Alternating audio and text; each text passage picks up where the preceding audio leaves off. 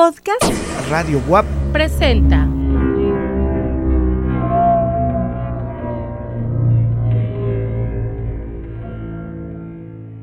Pues hemos, eh, estamos acá con el maestro Carlos de Castilla Jiménez de la Facultad de Economía de nuestra Benemérita y que de alguna manera nos viene a tratar un tema que es novedoso, que además eh, se presta para muchas preguntas y sobre todo para aclaraciones.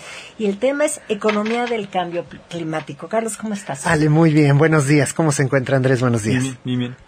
Pues muy interesante porque precisamente con todos los cambios que han surgido en nuestro mundo y que además ya estamos así como que al borde de, de que sea irreversible el cambio climático, eh, de alguna manera se han tomado medidas por la acción del hombre. Así es. Entonces, ¿cuáles son esas medidas y cómo se han sistematizado para hablar de una economía del cambio climático? Eh, bueno, hay que pensar en principio en, en, en, algo que podría sonar un poco extraño. Le preguntaríamos a nuestro amable auditorio. ¿Qué pensarían si les dijéramos que los recursos eh, se clasificaban en eh, agotables e inagotables? Y, de, y dentro de los inagotables estaba el agua, el aire, la energía solar, los bosques y selvas, los mares, es decir, esto que ahora nos suena tan extraño porque, porque ya para nosotros eh, no es algo con lo que estemos familiarizados, en la década de los 50 y anteriores se, era muy común que en las escuelas se, enseñaba, se enseñara que esos, esa era la clasificación de recursos. Eso quiere decir que hoy que sabemos que los recursos no solamente no son inagotables, sino que se agotan, incluso la energía solar misma, eh, con el paso del tiempo llega a agotarse. Eh, hay, hay, una teoría, no me acuerdo de qué este economista que dice que el deseo del hombre es infinito, pero hay recursos finitos. ¿Es, ¿Es, de Keynes? Eh, no, es muy anterior, desde, desde Adam Smith en Adam 1772, Smith. con la publicación de La riqueza de las naciones.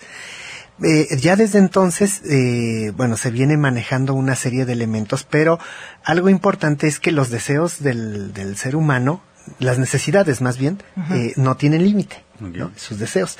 Lo que tiene límite son los recursos con los que satisfacemos esas necesidades. Y ahí se hablaba ya de recursos agotables. Agotables, sí, pero aún dentro de, digamos, el, los sistemas educativos se seguía considerando como algo inagotable, inagotable. por ejemplo, la presencia del agua. El agua okay. potable parecía que no se iba a acabar nunca.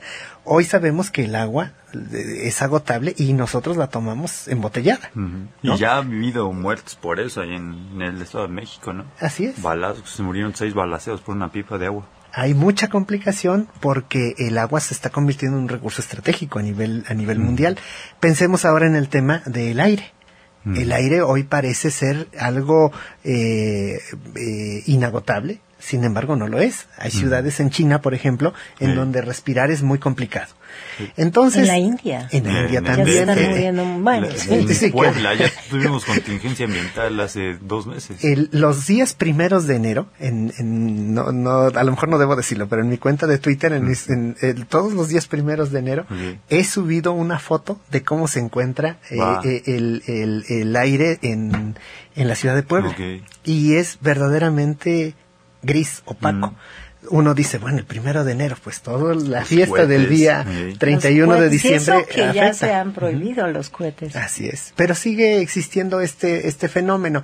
Entonces, para efectos de, del cambio climático, que es un tema que se ha estado eh, abordando ya de manera muy profesional, eh, debemos decir que en el caso de la economía tiene mucho que decir. Okay, ¿Por qué? Sí. Porque buena parte de los responsables del de actual eh, problema climático que existe tiene que ver con las emisiones derivadas de la actividad económica. Mm.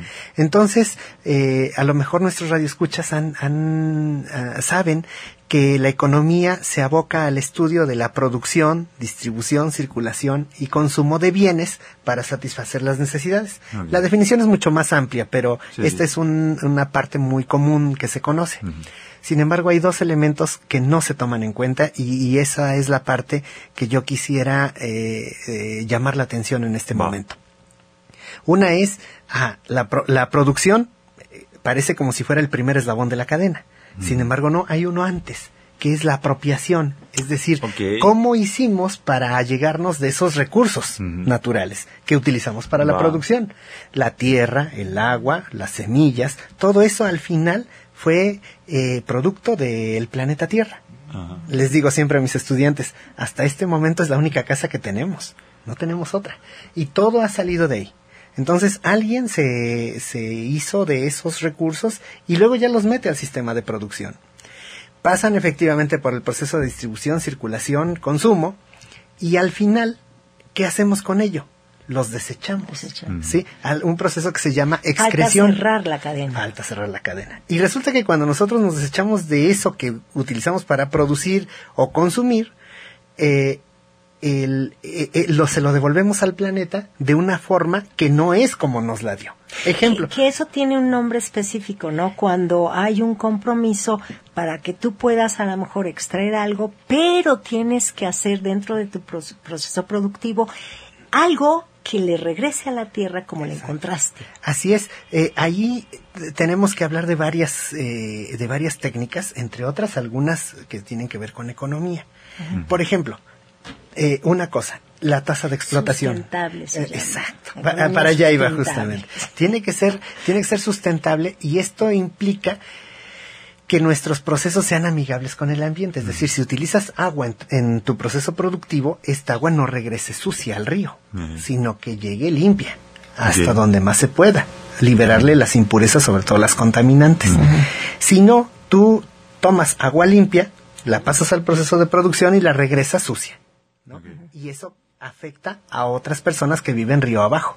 Claro, claro. ¿Y qué es lo que está pasando acá en eh, Atlisco?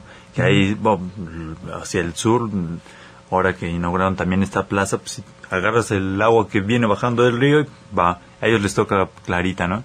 Pasa a los siguientes pueblos y ya llega con toda la contaminación de un pueblo que está creciendo, ¿no? Así es. Sí, eso ocurre con, con el, el río siempre es el efecto más claro, pero también lo hacemos con nuestros autos, ¿no? Porque nosotros emitimos este eh, gases contaminantes con el simple uso de ocupar combustibles fósiles y estamos regresándole a la tierra un aire contaminado. ¿No? Entonces, cuando la Tierra no es capaz de regenerarse a la misma velocidad a la que la estamos contaminando, entonces empieza el deterioro ambiental y esto genera consecuencias que se conocen como cambio climático. Ahora bien, el cambio climático puede ser de dos tipos. Puede ser cambio climático natural, porque va. eh, a, a lo largo de los 4.500 millones de años de existencia de la Tierra, el clima de la Tierra ha cambiado Sí. dramáticamente, ¿no? En muchos, en muchos momentos, pero ha sido de forma natural. ¿Qué ha ocurrido en los últimos 300 años? Ujú. Que ha sido un cambio climático provocado por una especie que habita el planeta, es decir, el ser humano. A esto le llamamos cambio climático antropogénico y es derivado de la actividad económica. Entonces, ahora sí, la primera pregunta que usted me hacía, Ale, eh, ¿cómo hacemos para eh, y pensar en estrategias que puedan atender este gran problema? Pues justamente eso es lo que están haciendo ahora los profesionales del clima. Del, de, a nivel internacional, pero no solamente hablamos, digamos, de biólogos o de físicos, sino también de economistas, de arquitectos, urbanistas, una serie de, de profesionistas que están ligados con todas estas actividades que afectan al clima. Y entonces el cambio climático se vuelve un, pro- un proceso de análisis, de estudio y que eh, requiere también eh, de herramientas. Entonces, por ejemplo, lo que la economía hace es eh, generar eh, enfoques teóricos que permitan atender el problema climático desde un enfoque sustentable. Es decir, ¿cómo hacemos para que nuestros recursos sean eh, aprovechados, sí, por nuestra generación, porque tenemos que utilizarlos, tenemos que aprovecharlos para el desarrollo económico, Sí, sí. pero sin agotarlos y sin poner en riesgo la estabilidad de las generaciones venideras. Ahora, ¿y es compatible eh, el, el sistema económico en el que vivimos actualmente con la me- las medidas que necesita el planeta para realmente subsistir más allá de 100 años? Ese es el gran debate, porque la teoría puede decir que no.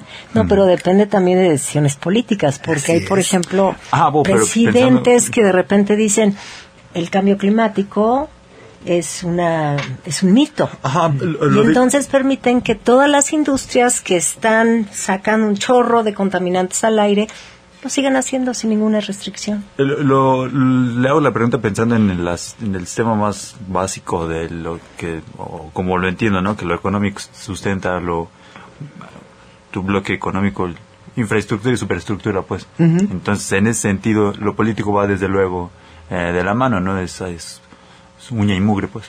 Así es. De hecho, eh, una decisión política muy famosa, la del gobierno de los Estados Unidos, de retirarse de los convenios que existen eh, relacionados con la atención al cambio climático. De manera particular, el, el caso de George Bush, hijo, que se retiró del llamado protocolo de Kioto. ¿no? Claro. O el actual presidente Trump, que eh, incluso ha dicho que el cambio climático no existe, que es eh, un mito, que es una falacia. Entonces, eh, ahí entra una serie de condicionantes éticas, morales, políticas, sociológicas, económicas, por supuesto, y técnicas. Sí. Sí. Que además tiene que ver también mucho con, por ejemplo, cómo están empujando como activistas los jóvenes, los adolescentes, que muchos están este, identificados con Greta. Entonces, cómo la atacan, si tú te das cuenta cómo la atacan los diferentes líderes de las naciones, diciéndole, niña, te tienes que dedicar a otra cosa, cuando realmente su generación, quién sabe cómo voy a encontrar. Este mira, yo ahí tengo una es, pues sí, Greta, desde luego que es un buen ejemplo, ¿no? Pero aquí en Huejotzingo encarcelaron a un ambientalista que el cuate tendrá 30 o 40 años, ¿no? O sea, esa conciencia ambiental existe desde mucho antes y desde, eh, pues, condiciones diferentes, ¿no? Ellos porque es el campo, ¿no? Porque es su sustento. Lo que pasa es que tenía una razón excelente lo que se pretendía, ¿no? Porque metes industria, la industria te da trabajo y ahí es cuando empieza a chocar, ¿no? Va, le vas a dar trabajo a tantas personas, pero le vas a quitar eh, los bienes materiales, los bienes y le vas a dar en la torre al, medio ambiente, ¿no? Entonces, es cuando... De hecho, eh, bueno, se sabe que todos los pueblos originarios tenían, o tienen hasta la fecha, una veneración por la tierra. Así es. Ellos fueron los primeros que hacían la economía sustentable porque tenían eso de principio.